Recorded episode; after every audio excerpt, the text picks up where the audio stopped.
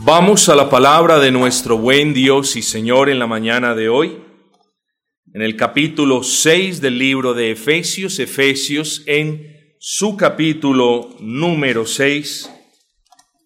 Y vamos a leer un versículo clásico, un versículo hermoso.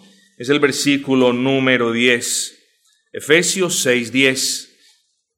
Por lo demás, hermanos míos, Fortaleceos en el Señor y en el poder de su fuerza. Por lo demás, hermanos queridos, le dice el apóstol Pablo a los hermanos de la iglesia de Éfeso, fortalezcanse. ¿En quién? En el Señor. ¿Y cómo? Con el poder de la fuerza que viene de Él. Es un sabio consejo, mis amados. Es un excelente consejo, es un consejo que no viene de un hombre, es un consejo divino, es un consejo inspirado, es un consejo para todos y para cada uno de nosotros. Es una orden, si usted lo quiere entender de esa manera, de que nos fortalezcamos. Es que muchos se acostumbran a vivir en debilidad y como pueden vivir en debilidad, entonces no sienten la necesidad de fortalecerse. Bueno, espero que el Señor nos conceda la bendición de poder probar por qué necesitamos fortalecernos. Ustedes van a escuchar de mí una expresión en la mañana de hoy. La fortaleza espiritual no es una gracia accesoria. Ahorita lo vamos a ver. La fortaleza espiritual no es una gracia accesoria, es una necesidad del alma. Usted la necesita. Puede que usted no la tenga, pero usted la necesita. Y espero que el Señor hable a nuestros corazones como lo he dicho en la mañana de hoy. Luego el título es un título sencillo y es la fortaleza del creyente. En el sermón de la mañana de hoy, queridos hermanos, em, en realidad, eh, y esto para los que anotan, para los que mentalmente construyen esos bosquejos, solamente tenemos dos encabezados que son tan obvios, tan básicos, que en realidad dudé en mencionarlos esta mañana. Así que hoy para que ustedes tengan como el mapa de hacia dónde nos dirigimos, hoy solamente vamos a hablar de dos cuestiones sencillas. Vamos a definir qué es fortaleza espiritual y luego vamos a probar o vamos a dar algunas razones de la necesidad de fortalecernos espiritualmente. Y esos son los dos únicos encabezados del sermón. Así que, queridos hermanos, sin más preámbulos, vengamos a nuestro primer punto, el significado de estar fortalecidos. Yo creo, hermanos, que, eh, y espero no insultar su inteligencia, pero yo creo que es muy importante definir de una manera correcta. Yo creo que es muy importante que todos construyamos eh, de, eh, y, una definición apropiada de lo que significa fortaleza espiritual, una, una, una, definición robusta, porque en realidad hemos sido yo criados en un cristianismo donde esto no lo hemos hecho bien o no lo han hecho otro bien. Y yo creo que no es poco lo que se ha dicho, estimados hermanos, acerca de la fortaleza espiritual, y mucho de lo que se ha dicho no solamente ha sido muy malo, muy malo, pero también reconocemos que también una buena parte de lo que se ha dicho ha sido de bendición para nosotros los creyentes por siglos. Si definimos, si usted trata de definir la palabra fortaleza, usted encontrará que en ocasiones, y piensen esto, esto no se lo digo por presumir de mis habilidades en el griego básico, no, esto se lo digo por una razón y usted ahora lo va a entender. Cuando usted trata de definir la palabra fortaleza, en realidad una de las primeras ideas que esta palabra transmite es la de un castillo o una fortificación. Y, usted más adelante va a notar por qué esto es interesante, ¿ok? Es que si definimos la palabra fortaleza, encontramos que en ocasiones fortaleza eh, eh, hace referencia, particularmente esto es en el hebreo, a un castillo o a una fortificación. Segunda de Samuel 22.2, yo se los leo, dijo, Jehová es mi roca y mi fortaleza y mi libertador. Jehová es mi roca, esa idea la entendemos. Jehová es la roca donde hemos sido cimentados. Jehová es la fortaleza. Muchas veces no comprendemos el punto. Jehová es el castillo de mi refugio. Ahora lo puede ver de esa manera. ¿eh? Este versículo nos muestra que la palabra fortaleza es un castillo o una fortificación. Entonces esa es una de las eh, ideas que proyecta la palabra fortaleza en pasajes del Antiguo Testamento. Evidentemente, de la misma manera como lo es para nosotros en nuestro idioma castellano, encontramos que en otros textos la palabra fortaleza proyecta la idea de, poder, de potencia o de vigor. Y solamente deseo que piense en una persona fuerte, en una persona musculosa, que tiene poder para empujar algo, que tiene potencia para hacer un trabajo. ¿Entienden el punto, mis amados hermanos? Que tiene vigor para levantar un peso. Entonces, ojo con estas ideas mentales. Porque en el Antiguo Testamento muchas veces fortaleza proyecta la idea de, un bastión, de algo allí, una fortificación, de una ciudad amurallada, impenetrable, y en otras, para nosotros, lo que es básico, implica la idea de una persona que tiene poder, potencia, etc. En el griego sucede algo similar, hay diferentes palabras, hermanos queridos, que proyectan esas mismas ideas, pero que fueron traducidas en el español como fortaleza. Aquí hay unas pequeñas variantes, aunque no voy a entrar en ninguna de ellas. En el griego, en ocasiones, la palabra fortaleza proyecta la idea de un campamento.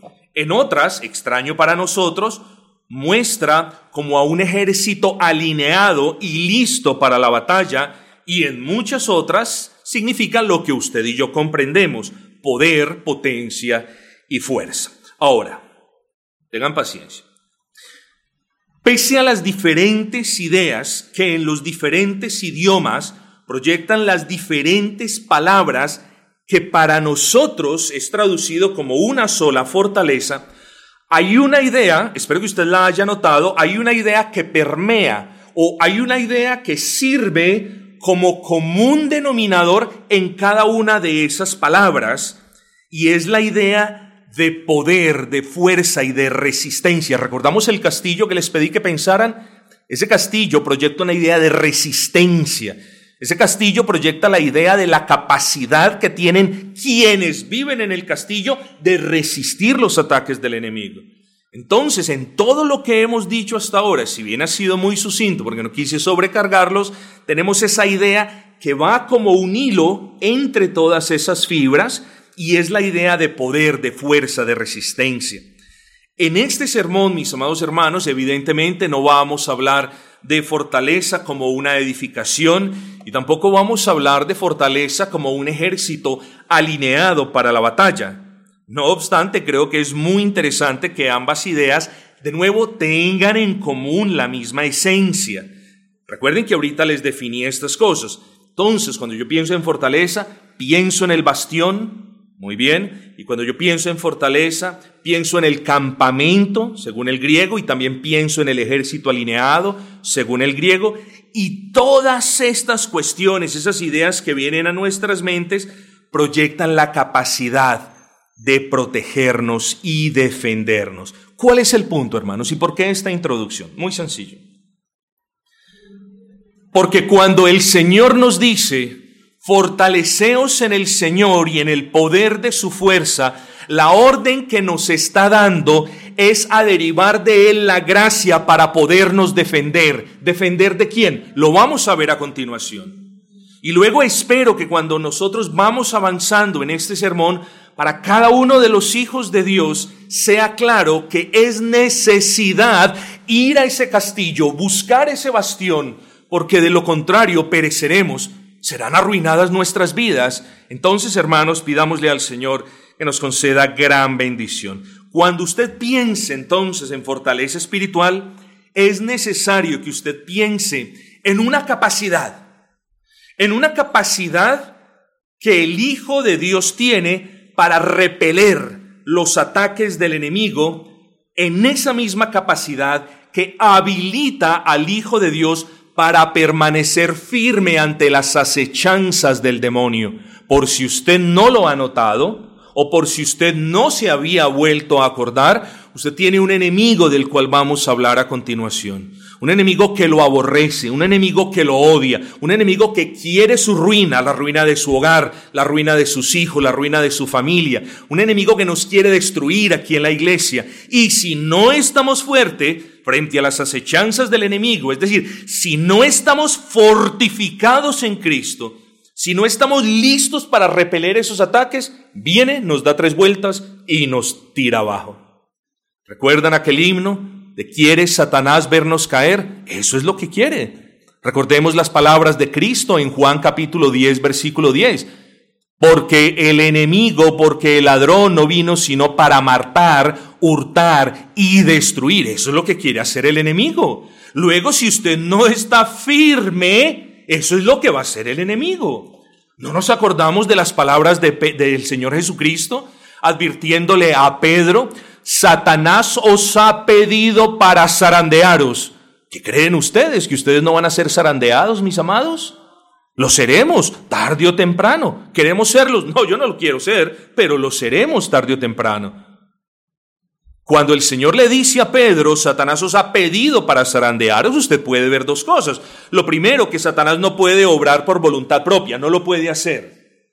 Y lo segundo, que en las palabras de Cristo Satanás os ha pedido zarandearos, pero yo he rogado para que vuestra fe no falte. Ahí hay implícita la respuesta, Pedro. Satanás se acercó a mí, pidió permiso para zarandearos y yo le he dicho que sí. ¿Entendieron el punto? Y es que Satanás nos puede zarandear para la gloria del nombre de Cristo y no obstante, cuando Satanás nos zarandea, con permiso, claro está, de Cristo, nosotros tenemos el deber de honrar a Cristo permaneciendo fuertes, queridos hermanos. Ahora, ¿pero qué es fortaleza espiritual? Vamos ahora sí a construir la definición. Si no tenemos esto en claro, no vinimos a nada. ¿Qué es fortaleza espiritual? Bueno, vamos a traer todos los elementos que hemos mencionado hasta este momento y de nuevo vamos todos a construir una definición robusta, una definición sólida y muy práctica.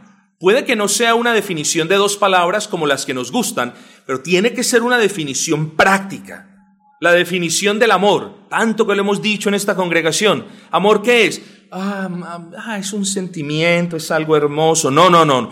Tiene que ser definiciones robustas, prácticas. El amor es la gracia de Dios obrando en el corazón del creyente que le permite buscar, procurar el bien del prójimo aún en detrimento del suyo propio. Esa es una definición práctica, tangible de amor. Bueno, tenemos que hacer lo mismo ahora con la fortaleza espiritual.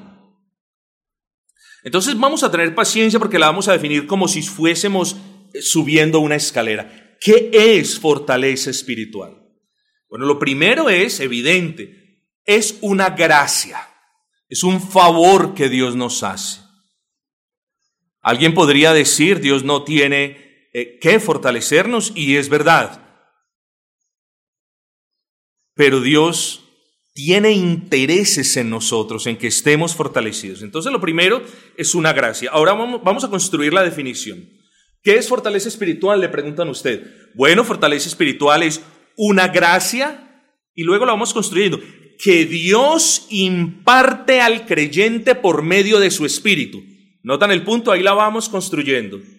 Cuando usted le digan qué, qué es estar fortalecido espiritualmente, usted dice, bueno, la fortaleza espiritual es una gracia que Dios me concede por medio del espíritu. El Espíritu Santo es el que nos comunica las bendiciones. El Espíritu Santo es el que nos comunica la vida cuando estábamos muertos en delitos y pecados. El Espíritu Santo es el que nos comunica las gracias del Señor, es el que nos comunica el poder. Luego, ¿qué es fortaleza? Es una gracia de Dios o que Dios le imparte a los creyentes por medio del Espíritu. Ahora bien, sigamos, todavía falta. ¿Qué es una fortaleza o qué es fortaleza, querido hermano? Ah, bueno, pastor, fortaleza es la gracia que Dios imparte a sus hijos por medio de su Espíritu Santo que lo empodera o lo capacita. Siempre que definamos fortaleza espiritual, tenemos que hablar de una capacidad que el hombre tiene, por supuesto, por la comunicación de la gracia de Dios. El hombre es incapaz, escúcheme bien, incapaz de hacer algo en su propia cuenta, incapaz. Usted es incapaz de luchar con el pecado. Usted es incapaz de venir a la iglesia en su propia cuenta. Usted es incapaz de hacer lo bueno en su propia cuenta. Y si eso bueno podemos hacer es por la gracia de Dios. Separados de mí, dice la escritura, nada podemos hacer. Separados de Cristo somos incapaces de cualquier cosa buena. Entonces, hermanos, cuando hablemos de fortaleza, hablamos de un poder o de una capacidad que nos es concedida por medio del Espíritu Santo de parte de Dios. Ahí me fui para atrás en la definición. Pero sigamos. Fortaleza espiritual es una gracia que Dios le imparte al creyente por medio de su Espíritu que lo empodera o lo capacita para hacer algo para la gloria de Dios. Hermanos, fortaleza espiritual no solamente es eh, ¿Qué es fortaleza espiritual? No, yo estoy fortalecido espiritualmente, pero, ¿cómo? ¿Cómo? Ah, pues no sé, no, es una gracia, es un favor inmerecido que Dios infunde a sus hijos por medio del Espíritu. Y ese favor lleva, capacita, empodera, habilita, lo que usted le quiera poner, a sus hijos a buscar y hacer la gloria de Dios. ¿Cómo? Obedeciendo, resistiendo las acechanzas del diablo, luchando espiritualmente y sirviendo, entre muchas otras actividades que podríamos mencionar. Miren la definición práctica, porque cuando nosotros hablamos de fortaleza, en primer lugar, le atribuimos la fortaleza al Dios vivo. Es el Dios de todo poder y de toda fuerza. Nosotros no somos máquinas de fuerza. Nos desgastamos, necesitamos de la gracia del Señor. Miren cómo es comunicada ese poder espiritual por medio del Espíritu Santo. Miren el propósito por el cual esa gracia espiritual es comunicada. El propósito no es para que yo gaste las fuerzas que Dios me da en jueguitos o en otras cuestiones. El propósito del poder espiritual o de ser fortalecidos espiritualmente es que usted y yo, hermanos, honremos a Cristo. ¿Cómo? En toda obediencia, en todo servicio, en toda batalla, en toda lucha y resistiendo las acechanzas del enemigo. Así que cuando pensemos en fortaleza espiritual, pensemos en la capacidad que Dios le concede a su pueblo por medio de su espíritu que nos empodera a resistir al enemigo. Conclusión, sin poder espiritual no podemos honrar a Dios porque sin poder espiritual seremos presa del enemigo, sin poder espiritual estaremos a merced del enemigo, mis amados hermanos. Entonces, ya lo repito por última vez, ¿qué es fortaleza espiritual?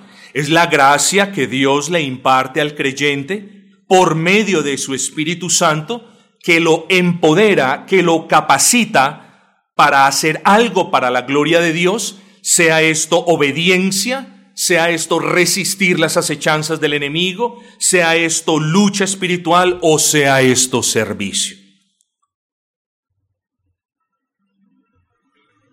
Esa sería una definición robusta que seguramente nos va a servir, hermanos. Así que tenemos que concluir, queridos hermanos, amigos, por necesidad eh, eh, obvia que hablar de fortaleza espiritual eh, es hablar de una gracia necesaria y no accesoria. Recuerden que se los dije al comienzo. Es hablar de una gracia necesaria y no accesoria. Usted lo que necesita lo tiene que tener. Un accesorio, por eso se llaman accesorios, porque no lo tiene que tener. Usted para venir acá a esta congregación necesita qué? ¿Aretes? No, no necesita aretes. No, no es que esté en contra de los aretes, por favor. Aquí todas las damas tienen aretes. Necesita zapatos. Un zapato, un par de zapatos es necesario para que usted venga aquí, ¿no es así? Pero los aretes son accesorios. O el moño es un accesorio, qué sé yo, hermanos. Luego pensemos lo mismo con la fortaleza espiritual. Nunca piense en la fortaleza espiritual como un accesorio, como si hoy no lo tengo, pues bueno, ya, ya lo buscaré más adelante. No, es algo que usted necesita aquí y ahora. La fortaleza espiritual es algo que usted necesita incluso en este momento para honrar a Dios prestando atención al sermón. La fortaleza espiritual no es algo que usted pueda decir, bueno, mañana procuro fortaleza espiritual, porque antes de que usted quizás la comience a procurar, viene el empujón del enemigo y lo lleva al suelo. Es algo que debemos procurar ahora mismo, hermanos. Así que es necesaria. ¿eh?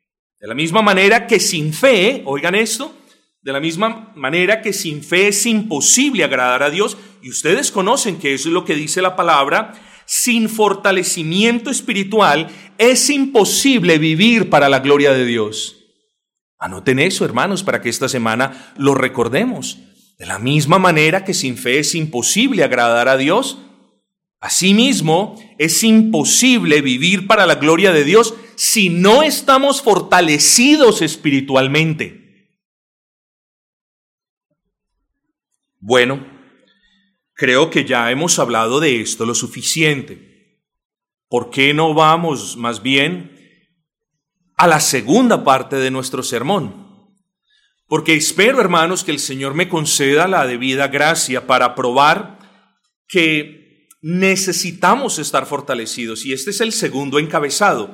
Usted y yo tenemos una necesidad imperativa de estar fortalecidos. Si la idea de estar fortalecidos implica poner en acción la fuerza y el poder y el vigor que nos concede Dios en su gracia por medio del Espíritu Santo, es evidente lo siguiente, esto es importante, por favor no se confunda. En ocasiones adoramos tanto al Señor y eso está bueno, alabamos tanto a nuestro Señor y eso está bueno, pero en ocasiones, en ocasiones no somos muy bíblicos orando, mis amados. Porque si bien Dios nos santifica por medio del poder de su Espíritu, el Espíritu Santo es el agente santificador, nosotros somos los responsables de la santificación. ¿Qué quiero decir con esto? O más bien, quiero trazar ese paralelismo, hermanos. Dios no se va a fortalecer por usted. ¿Usted entiende eso, hermano? Dios no se va a fortalecer por usted. Dios es el Dios fuerte, el omnipotente, el Dios de todo poder y de toda gloria. Dios no necesita fortalecerse, nosotros sí. Dios no depende de nosotros, nosotros sí dependemos de Él. Así que nosotros somos responsables, mis amados, somos responsables de atesorar las palabras del apóstol Pablo. Hermanos míos, Fortaleceos en el Señor y en el poder de su fuerza. Noten esto. Fortaleceos en el Señor. Ahí el apóstol Pablo nos está mostrando la fuente de todo poder. No hay poder para nuestras almas aparte de la comunión con el Señor Jesucristo. Fortaleceos en el Señor, en la comunión que cada uno de ustedes tiene con el Señor. Fortalezcanse. Y ahorita vamos a poner el asunto más práctico, espero para que sea de relevancia para usted. Pero noten, hermanos, que nosotros somos los que debemos fortalecernos. Ahora, voy a darles razones precisas, particulares, que espero que prueben más allá de cualquier duda por qué nosotros necesitamos ahora mismo comenzar a fortalecernos. Quiero que piense de nuevo en las definiciones que dimos al comienzo de este sermón. Quiero que piense en la idea de un bastión amurallado, de un castillo fuerte, de una fortificación segura. Recordemos que estas, esto, esto que he mencionado son ideas de la palabra fortaleza. Pero ¿por qué les pido que piense en esto, mis amados hermanos? Ojo con esto. Porque es precisamente la idea de fortaleza como fortificación, como castillo, como bastión, como fortín, en la que hallamos la primera razón por la que usted debe fortalecerse. Mm, se lo voy a repetir es precisamente en las, ideas de, en las ideas de fortaleza como castillo, como bastión, como gran refugio, como gran fortín, en la que hallamos la primera razón por la que usted debe fortalecerse. Y esta es la primera razón. Hermano, hermano mío, fortalezcase en el Señor y en el poder de su fuerza. Primera razón, porque tiene un enemigo muy, pero muy, pero muy poderoso. No tiene un enemigo omnipotente, sería Dios y solo tenemos a un Dios, nuestro Dios. Pero usted debe fortalecerse en primer lugar porque tiene un enemigo muy poderoso, sumamente poderoso. De un enemigo que el Señor mismo llama ladrón y salteador. Querido hermano, defiéndase de aquel que quiere saquear su gozo, de aquel que quiere derribarlo, de aquel que quiere ver su vida en completas ruinas y de ahí citamos ese pasaje en Juan 10:10. Ese es el enemigo que usted tiene. Mis amados hermanos, Satanás no ha cambiado, no que él sea inmutable. Sigue siendo malo. Yo creo que es más malo hoy de lo que era antes. Y si antes le hizo todo lo que le hizo a Job, créame que con nosotros puede hacer también, está bien lo que el Señor le permite hacer, pero puede hacer cosas muy malas y desastrosas. Aquí no estamos jugando a los hermanitos, levantando las manos con florecitas y el amor de Cristo. No, hermanos, estamos en una batalla y en la batalla el soldado que no es fuerte perece. Debemos fortalecernos, queridos hermanos, porque el enemigo es fuerte. ¿Me podrían mencionar ustedes cómo hicieron los españoles para defenderse de los piratas ingleses? ¿Se acuerdan ustedes? Espero que no sean los de Cartagena nomás, hermanos.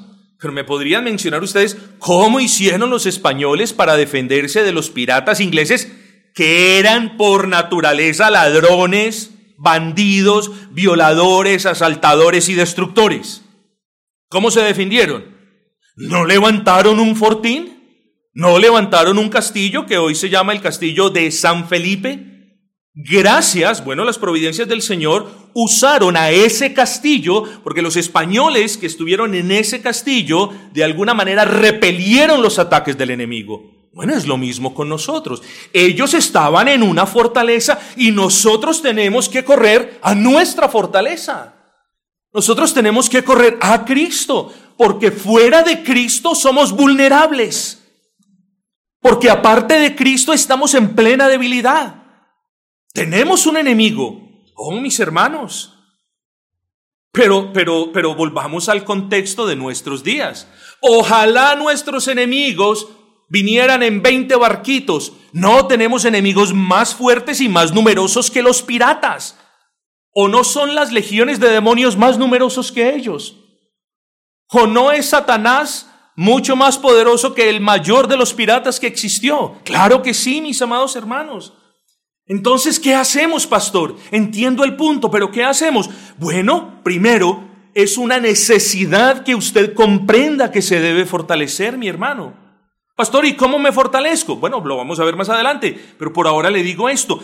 Pídale al Señor que haga de su alma aquella fortaleza capaz de repeler y resistir los ataques del enemigo. Pídaselo. Que esa sea su oración también de día y de noche, mi amado hermano. Señor, dame esto, Señor, concédeme esto, Señor, yo quiero esto, Señor, bendíceme con esto. Pídale lo que más necesita su alma, hermano querido. Y es que la, lo fortalezca o la fortalezca espiritualmente, que usted, por la gracia de Dios, pueda repeler y resistir esos ataques. No se le olvide la ilustración que acabamos de tener, hermanos queridos. ¿Y cómo hace el Señor esta obra? Ya lo dimos. Por medio de su Espíritu Santo hay una infusión de gracia. ¿Cómo es? No la puedo describir. ¿Qué se siente? No lo puedo decir. Lo que sí sé es lo que dice la palabra, que cuando nosotros le pedimos al Señor que nos fortalezca, porque tenemos un enemigo grande, Dios nos fortalece. Porque sería un descrédito para el nombre del Señor que nosotros, hijos del Omnipotente, perdón, terminemos vencidos por Satanás. Hermanos queridos, el Señor nos dará la gracia de resistir con esperanza y buen ánimo, sabiendo que en realidad Dios es el que nos defiende. Una de las cosas que a menudo se le olvidan a los creyentes, o se nos olvidan más bien a los creyentes, nosotros los creyentes, es que Dios nos dio la victoria. En cada arremetida de Satanás, en cada una de sus encrucijadas, en cada una de sus trampas, Dios nos dio la victoria, mis amados hermanos. Es algo que no tenemos presente muy a menudo. Ya somos victoriosos. Dios no nos ha dicho, ustedes van a ser victoriosos en Cristo. Ya somos victoriosos en el amado. Esto no es un positivismo barato de dos centavos, es una realidad bíblica. Nosotros somos victoriosos en Cristo. Si nos debilitamos, si somos torpes, si en algunas ocasiones sentimos las arremetidas del diablo. ¿Por qué? Por torpes, descuidados y desobedientes. Pero somos vencedores, mis amados. Pidámosle a nuestro Dios que nos fortalezca, hermanos. Él es nuestro defensor.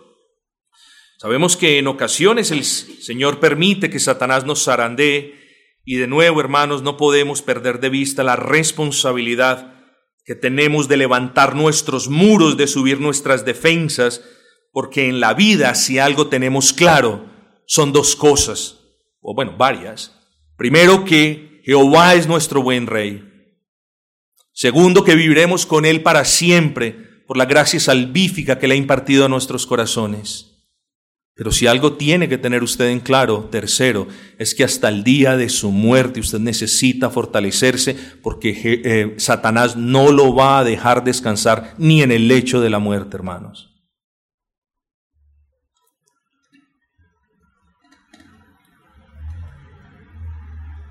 Para ilustrar el punto, hermanos,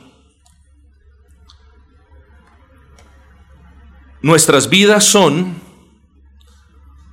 o una casita, muy bonita por fuera, pero una casita de cartón, una casita de una casita de paja, una casita de hojas de lata. O eso es su vida, o su vida es un castillo que si bien no se construye en un día, sí debería usted levantar poco a poco, porque esa es la voluntad de Dios, mis hermanos. La vida no es acerca de atesorar para usted o para sus hijos. Muchas veces nos ocupamos tanto de eso que nos olvidamos de levantar los muros de protección de nuestra alma. Nosotros olvidamos a menudo que somos llamados a levantar una casa que honre al Señor, no solamente en el contexto de la iglesia, sino en nosotros mismos, hermanos. ¿Y por qué? Porque queremos que los muros de nuestras casas sean mejores que las del vecino, porque queremos que los muros de nuestras casas sean más altos que los del vecino. No, porque a todos los creyentes nos ataca Satanás de una u otra manera y nuestro deber, hermanos, mientras el Señor nos pone en las moradas celestiales, en las que no necesitamos preocuparnos de muros porque no lo sabrán, debemos enfocarnos en fortalecer nuestras almas a diario, mis amados hermanos. Y para dejar el punto en claro, una vida debilitada, ¿e, e, ¿está su vida fortalecida en el Señor? No lo sé. Pero una vida debilitada es como piensa en una vida debilitada, si usted tiene una vida debilitada, si usted ahora no está fortalecido en el Señor, piense en su vida como aquella casa que vino al suelo cuando vinieron los, los ríos y los vientos soplaron. Piense en una vida debilitada como aquella casa que tarde o temprano debe comenzar a contar las pérdidas porque cuando esas lluvias descendieron, cuando esos ríos vinieron, y cuando esos vientos soplaron con ímpetu contra aquella casa, esa casa no estaba fortalecida. Así que mi amado hermano, le hago la pregunta de nuevo. ¿No es imperativo, no es necesario que usted le ponga más ánimo a la edificación de su vida como fortaleza para el Señor? Es importante eso, hermanos queridos. Quiere el Señor conceder su gracia para cuando las puertas del infierno quieran venir a derribarlo y a arruinarlo, usted pueda hacer frente, pueda permanecer firme y permaneciendo firme, su vida traiga alabanza al buen Dios que tanto te ama. Pero viene una segunda razón, hermanos. No solamente debemos fortalecernos porque tenemos un enemigo fuerte.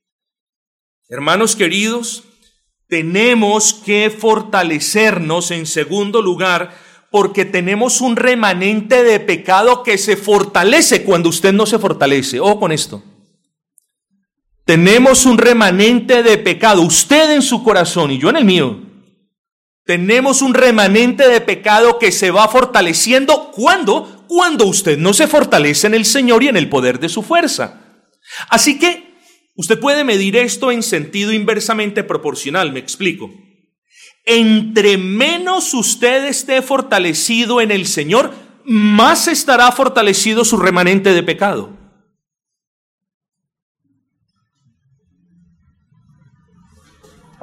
El fortalecimiento es para cada uno de los creyentes un asunto de responsabilidad. Por lo que, espero que esto no le ofenda, querido hermano, y espero que si le ofende, le ofenda para bien de su alma. Por lo que el creyente que no se fortalece en el Señor, el creyente que se rehúsa, que es negligente fortaleciéndose en el Señor, es un completo irresponsable. ¿Por qué es un irresponsable? Porque sabiendo que debe ser frente o debe ser frente a un enemigo poderoso, Satanás por fuera, pero también a un enemigo muy poderoso, que son las concupiscencias por dentro, si no se fortalece uno conociendo ese asunto, ¿qué otro título merecería sino el de irresponsable? ¿No es irresponsable la madre que se va a beber y deja a su hijo en casa? ¿No es irresponsable los padres que son negligentes con el cuidado de sus hijos y se van a hacer una cosa a la otra y llegan a los dos días? Bueno, de la misma manera usted es un irresponsable si deja las ventanas de su casa abiertas cuando hay merodeadores ambulando. Irresponsable. No, es que descuidado, no, irresponsable.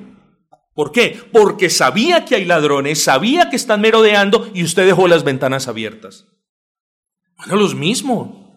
Cuando nosotros no mortificamos ese remanente de pecado, sabiendo que lo tenemos y sabiendo que, que, hermanos, que fuera que no supiésemos lo que ha causado el remanente de pecado, uno diría, ah, es que no sé. Pero hermano, todos nosotros llevamos heridas de consecuencias de cuando ese remanente de pecado se ha venido en contra nuestra. Nosotros sabemos que es enfrentarnos a eso. Hemos tenido heridas por los ataques de Satanás y hemos tenido muchas heridas por nuestro propio pecado. Tenemos dos enemigos. Ese enemigo que viene por fuera y ese enemigo que tenemos adentro. Al enemigo de por fuera lo satanizamos. Satanás, Satanás, Satanás. Y el enemigo de por dentro lo contemplamos. Qué hipócritas somos nosotros. Qué negligentes somos cuando con este par de enemigos no nos fortalecemos en el Señor y en el poder de su fuerza. Es como si un ejército, es como si un ejército estuviera acorralado por otro ejército, pero en vez de buscar fortalecerse, ¿por qué? Porque es la necesidad inmediata repeler el ataque, en vez de buscar eso, buscaran dormir y buscaran por la noche poner reggaetón y, luego eh, vamos a dormir, no importa, aquí, cierto, no ha pasado nada. Irresponsables. Es como si entonces, hermanos, necesitásemos fortalecernos y nosotros nos dedicamos a las cosas que nos debilitan. Y aquí hay culpables de eso. En vez de fortalecerse en el Señor y en el poder de su fuerza, destinan las fuerzas que Dios les ha dado para servirles, para adorarles, para obedecerle en cosas que se carcomen la fuerza. Aquí hay personas que en vez de fortalecerse en el Señor, se debilitan a propósito sin saberlo, necios e irresponsables.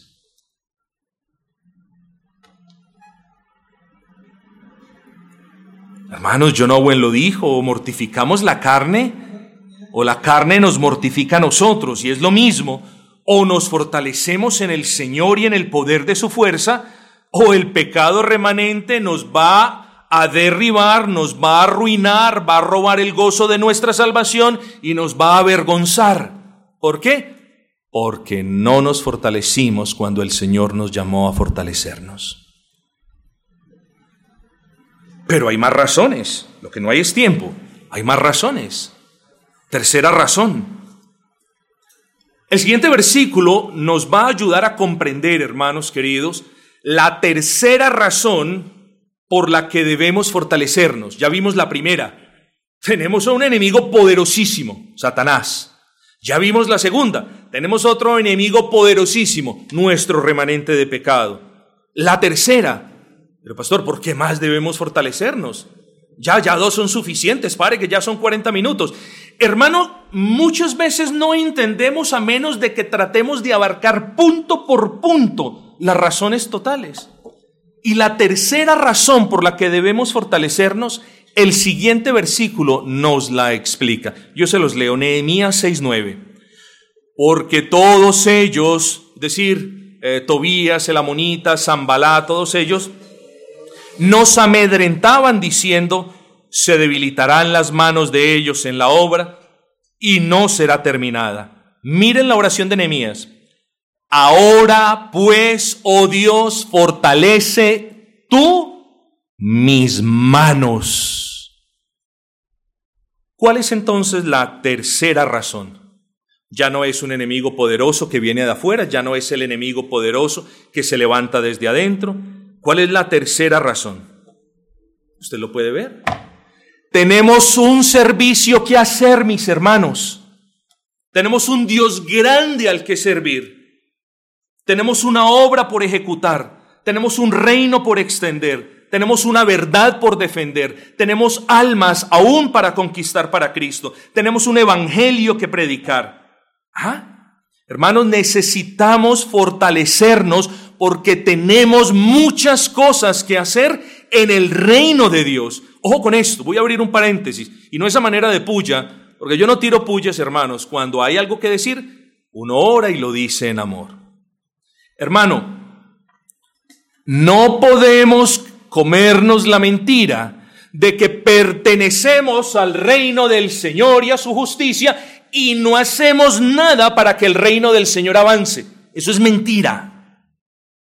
Los que por la gracia pertenecemos al reino del Señor, tenemos que servirle al Señor del reino y al reino del Señor.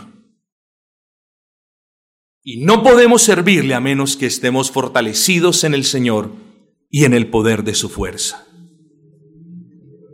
Hermanos, miremos solamente un constructor. ¿Quién, ¿Quién entre ustedes no sabe que un constructor cansado, que un obrero cansado, es uno que rinde poco, ¿no es así? Claro. ¿O quién entre nosotros no sabe que un obrero agotado es uno que no hace mayor cosa? Ahora, ¿quién entre nosotros no es consciente de lo mucho que hay que hacer en la iglesia, mis amados? Debemos fortalecernos por la misma razón por la que Nehemías fue consciente que necesitaba fortalecerse en el Señor. Nehemías no solamente Ojo que en este, en este versículo que leímos, Nehemías no está pidiendo como tal la protección de los enemigos, ya lo había pedido. En este versículo Nehemías está pidiendo que la mano se fortalezca porque había un muro que reconstruir, mis hermanos. Y nosotros aquí en la iglesia tenemos una labor, una obra, y es levantar una casa para la gloria de Dios. Porque está escrito, la iglesia es la casa del Dios viviente, mis amados hermanos. Y si nosotros no estamos fortalecidos en el Señor, ¿qué vamos a ayudar? Si acaso venimos y vemos los mismos cinco que ponen los ladrillos, y la obra tiene que esperar hasta cuando usted se fortalezca para que ya hayan seis. No, hermanos, ¿quién nos dijo eso? ¿Qué teología nos ha explicado que el cristianismo es venir a una iglesia a escuchar un sermón, a, llenarnos de doctrina toda la tarde y a no servir a Cristo? ¿En dónde les enseñaron eso? No, mis hermanos, esta es la tercera necesidad por la que debemos estar fortalecidos, porque hay una obra que levantar para el Señor, hermanos. Ya se me acabó el tiempo, pero vamos con una cuarta razón rápida, hermanos queridos. ¿Por qué debo estar fuerte, pastor? Pues porque usted tiene un enemigo, es Satanás, viene de afuera. Porque usted tiene el remanente de pecado, eso es, ese es su enemigo que se levanta desde adentro. Porque usted es llamado a participar activamente en la extensión del reino. Tercera razón. Miren que les he dado tres razones válidas. Cuarta razón. Porque Dios nos ordena, hermanos, fortalecer las manos caídas de otros porque Dios nos ordena animar y fortalecer a quienes están débiles. Porque si todos estamos débiles, ¿quién va a ser de ánimo para nosotros, hermanos? O si solamente uno está fuerte entre ustedes, ese uno pronto se va a agotar porque nadie más se quiere fortalecer para la gloria del Señor. Yo les leo un versículo, aunque no lo voy a explicar porque hermanos se me acabó el tiempo. Primera de Samuel 23, 16, es muy hermoso. Entonces se levantó Jonatán, hijo de Saúl, y vino a David a Ores y fortaleció su mano en Dios. ¿Qué dice este versículo? Que Jonatán se levantó para fortalecer a David y para darle ánimo en el Señor. ¿Cómo lo hizo? Recordándole que él había sido elegido por el Señor, dándole ánimo a que continuara, recordándole las, las promesas. ¿No es lo mismo que somos llamados a hacer, hermanos? Pero si todos estamos débiles, ¿quién nos va a animar? No, hermanos, también en el contexto de la iglesia nos debemos fortalecer para que nosotros podamos levantar los brazos caídos. Hermanos, que quede registrado en video. Cuando mis brazos estaban caídos, cuando mi corazón estaba desanimado, cuando parecía que no podía avanzar más, hermanos fuertes y firmes de esta congregación, mujeres y hombres, levantaron mis brazos. Esa es la prueba del por qué necesitamos todos estar fortalecidos, hermanos. Y si yo hoy estoy fortalecido es por la gracia del Señor.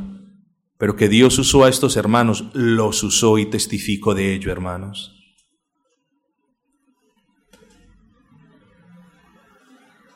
Hermanos, fortalecerse en el Señor es una necesidad a causa de nuestros hermanos débiles. ¿Por qué? Porque tenemos una orden, queridos hermanos. Yo se las leo.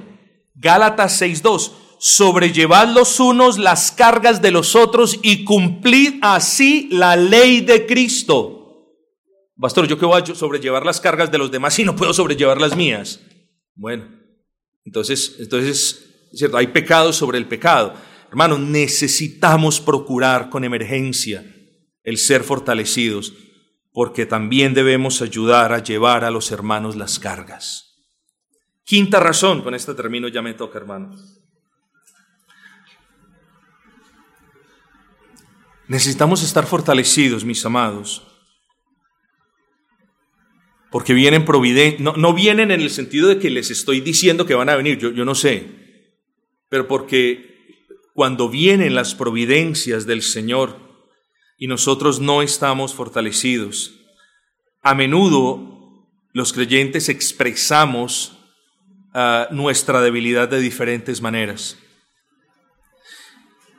Hermanos, Colosenses 1.11 nos dice, fortalecidos con todo poder, conforme a la potencia de su gloria, para toda paciencia y longanimidad.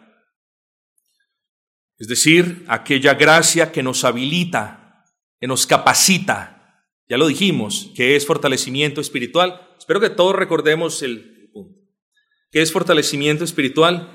Es la gracia que el Señor nos concede por medio de su Santo Espíritu, que nos capacita, que nos empodera para hacer algo para la gloria de Dios, llámese obediencia, llámese resistir al enemigo, llámese servicio, llámese animar a los hermanos. Así lo definimos.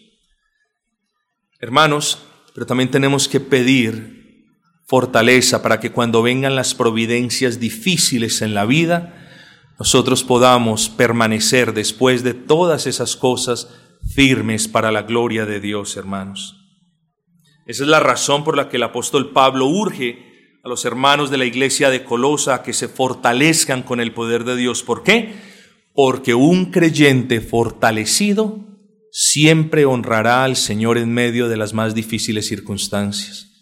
El creyente que no está fortalecido murmurará, se quejará, se lamentará, dirá cosas, dará mal testimonio, pero un creyente fortalecido es un creyente en quien Jehová se goza. Busquemos pues, hermanos, la fortaleza.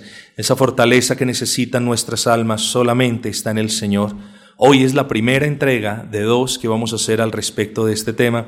Espero que el Señor nos bendiga en todas estas consideraciones.